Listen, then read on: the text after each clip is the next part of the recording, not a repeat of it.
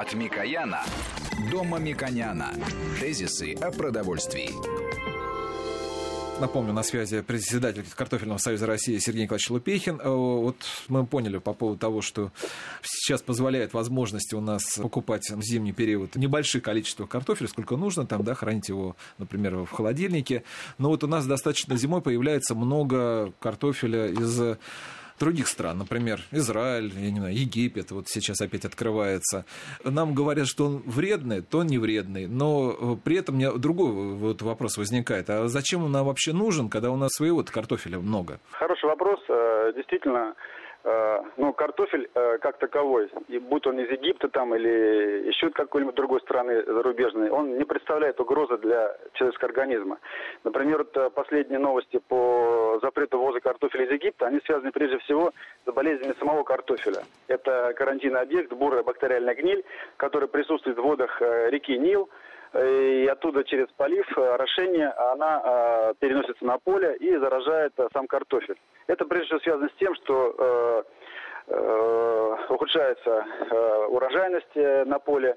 Эта болезнь, она э, вредная, она быстро распространяется, и фактически э, экономически целесообразно заниматься этим продуктом, э, будучи зараженным, уже э, пропадает. Вот. Но ну, Кстати, здоровья, я хотел бы здесь, да. Сергей, очень важно э, ставить, потому что мы э, часто, э, говоря о разных категориях пищевых продуктов, и вот эти э, слухи или э, стереотипы, которые говорят о вредности, мы должны говорить о том, что это вредно в экономическом смысле при э, конкуренции. Э, полезно да, с точки... Да, э, что э, отношения не африканская чума э, в данном э, контексте, не болезни картофеля, они экономически могут быть вредны нужны для наших производителей, потому что они да. могут э, биологическую безопасность обеспечить, или экономическую конкуренцию усилить. Экономическую конкуренцию усиливать это э, в интересах потребителей. И поэтому мы э, должны всегда говорить, когда идея есть, что что-то не полезно или что-то опасно, нужно всегда четко отделять, о чем идет речь. Потому что если это было бы опасно для здоровья человека, никогда бы сертификация и допуск на российский рынок не было бы возможно. Э, и поэтому мы четко должны сказать, что это экономическая э, проблема, связанная с э, нарушением биологической безопасности. Да, это абсолютно верно, потому что если говорить о физической безопасности, то здесь два фактора очень важных. Это чтобы э, вообще продукт, овощ или картофель не был сморщенным, то есть потерявшим тургор, влагу, как мы говорим. Вот. И об, обязательно, чтобы он не хранился на свету, потому что любые овощи и картофель, которые хранятся на свету, они зеленеют, и там образуется вредный для уже человеческого организма э, э, фактор, который э, при, приведет к отравлению нашего организма. Поэтому, если кто-то их хранит, вот я в продолжение э, нашего предыдущего э, разговора хочу сказать, э, чтобы кто мешками покупает, э, берегите от света эту продукцию прежде всего. Ну, в Москве О. солнца и света не так много, поэтому я думаю, что это самая легкая рекомендация. Э, обычно, любой свет, да, даже да, дневной, да. да. Э, обычно есть дилемма в отраслях относительно перспективности крупного хозяйства, среднего, мелкого, фермерского и так далее, и так далее. Иногда выстраивается определенная конфликтность, хотя на самом деле я считаю, что многоукладность как раз и является признаком стабильности стабильности она должна быть. Мы должны поддерживать раз, разные формы хозяйства. Вот как э, с этим э, обстоит у вас дело? Э, равно ли доступно или равны ли возможности для развития э, овощей, ну, простых э, наших овощей для мелких личных подсобных хозяйств, для фермеров, для крупных? Э, как идет э, соревнование между ними? Я не хочу сказать конкуренция между ними или конфликт между ними. Как обстоит дело да. э, в овощной индустрии? А, ну, я могу сказать, что в крупных агрохолдингах или в крупных предприятиях э, э, больших проблем с реализацией, с упаковкой, как бы с хранением, вообще с логистикой не наблюдается. Есть много проблем, которые действительно у мелкого бизнеса, у фермеров. И это прежде всего связано с тем, что, например, региональные власти должны уделять этому больше внимания. Они должны строить так называемые местные рынки, куда бы этот фермер мог привезти свою продукцию продать. Это первое условие. Второе условие э, – это кооперация, так называемая, мелких фермеров. Она по всему миру присутствует, но, к сожалению, э, в России она не так э, распространена, потому что у нас фермеры доверяют только самим себе, а соседу они пока еще не доверяют. Но эта кооперация – это тот путь, когда продукция э, может объединяться территориально и уже в больших объемах э, предлагаться э, покупателям. Потому что те же сети, они не хотят работать с мелкими фермерами. Естественно. Им не выгодно. Им нужно, им выгодно, чтобы был, э, скажем так, контрагент, который в течение всего года обеспечивал ему определенный ассортимент. Если такой ассортимент контрагент не обеспечивает, то он не интересен.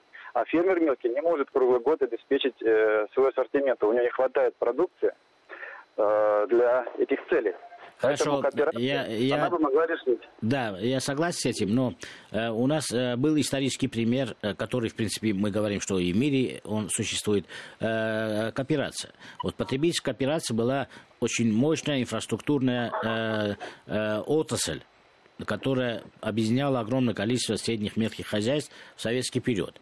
Вот когда вы адресуете это местным властям, это э, адресование одновременной проблемы. Местные власти понимают имеют ли ресурсы, э, чтобы это решить, или это просто мы говорим, что ну, э, на э, верхнем уровне это не решается, вы как-нибудь снизу объединяйтесь. Идут ли эти процессы, или хотя бы есть ли области, где примеры или зачатки таких процессов есть? Или все-таки нам нужно пофантазировать и найти другие способы? Через, например, технологическое совершенствование э, производства картофеля, там, э, логистики и хранения продукта. Вот есть и примеры, когда вот э, куда мы адресуем, что внизу должны это объединения происходить, уже мы видим такие истоки. Могу сказать следующее, что и на федеральном уровне, и на некоторых региональных уровнях тема кооперации звучит достаточно активно. И государство применяет различные формы мотивации, чтобы крестьяне объединялись в эти кооперативы. Например, э, вот э, есть федеральные программы, где до 70% прямых затрат компенсируются кооперативом, если э, они объединяются с целью переработки продукции, будь то молочная продукция там, или овощная, картофельная, либо какая-либо другая. Вот. На региональных уровнях, например, лидирует в плане создания по количеству кооперативов Липецкая область. Вот. Э, но э, все равно этот процесс, э, он не настолько активен. И не активен только потому, что вот я считаю, что нету так называемых локальных рынков, которые должны существовать для того, чтобы любой мелкий э, продавец, любой мелкий фирма мог приехать туда и свободно э, предложить свою продукцию. Хорошо, но э, э, я бываю в разных городах. Э, в любом городе есть рынок. Мы говорим об этом рынке или в экономическом смысле мы говорим? Потому что на этот рынок приходит больше или меньше населения в зависимости от того, насколько развита э, инфраструктура розничной торговли. Там могут быть очень удобные Э, хорошо организованные и не, достаточно дешевые магазины, где предлагается многообразие ассортимента, есть место, где отдохнуть с семьей и так далее. Поэтому покупки смещаются с рынка. Я любитель рынка, но я хожу на рынок уже без семьи, потому что там негде погулять, и это просто э, остаток э, прежнего отношения к жизни и так далее. Для меня это скорее воспоминание. И э, пойти в современный магазин э, становится удобнее. Поэтому э, я не знаю мелких городов, где нету рынка.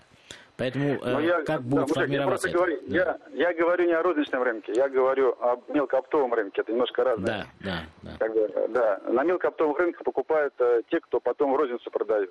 Да. Вот. Но могут купить и мелким оптом также любой потребитель. Э, только немножко больше объем продукции, чем он, допустим... Вот, э, вот мы э, увидели э, два направления. Одна кооперация и так далее, и так далее. Другое, если есть э, склад, условно назовем, да, а, а, э, покупатель мелкой э, товарной продукции для того, чтобы формировать товарные партии, это достаточно. Может, мы будем э, этот путь избирать. Мне кажется, он более короткий и менее ресурсный, да, меньше ресурсов нужно потратить.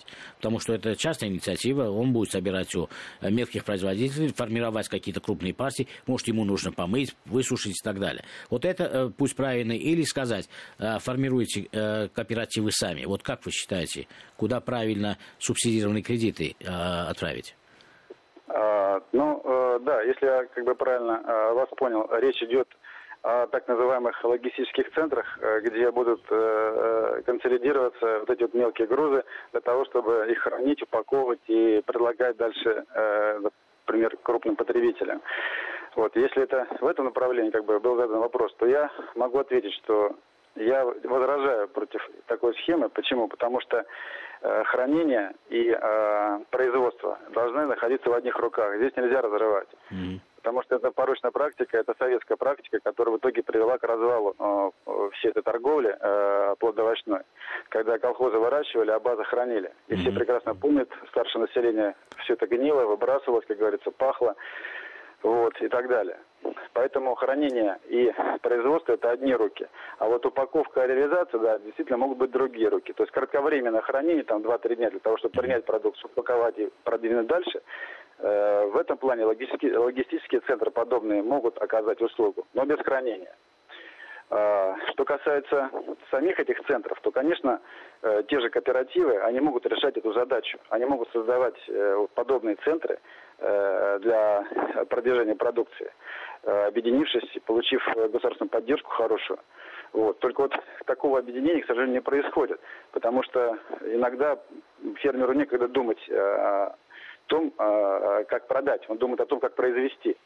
А фермер вот может... хочет хранить, вот это важно, ваше мнение, конечно, очень важно, но фермер хочет хранить или он хочет просто отдать? А, ну, конечно, фермеру лучше э, все это отдать и не нести лишних затрат э, на хранение, но тогда он не получит высокую цену, э, о которой он мечтает. Ведь в конце концов мы понимаем, что высокая цена та, которая в конце хранения. Например, это март, апрель, май, когда идет инфляция овощная и так далее. Ты когда можешь заработать больше денег, чем ты заработаешь в сентябре, в октябре, в период уборки. Вот. Сергей Николаевич, а... сейчас у нас прогноз погоды, после которого сразу же задам вопрос от наших радиослушателей. Оптимальная цена на картошку на этот сезон, осенне-зимний. Слушаем погоду, и после этого продолжаем беседу с представителем Картофельного союза России Сергеем Николаевичем Лопехиным. Тезисы о продовольствии.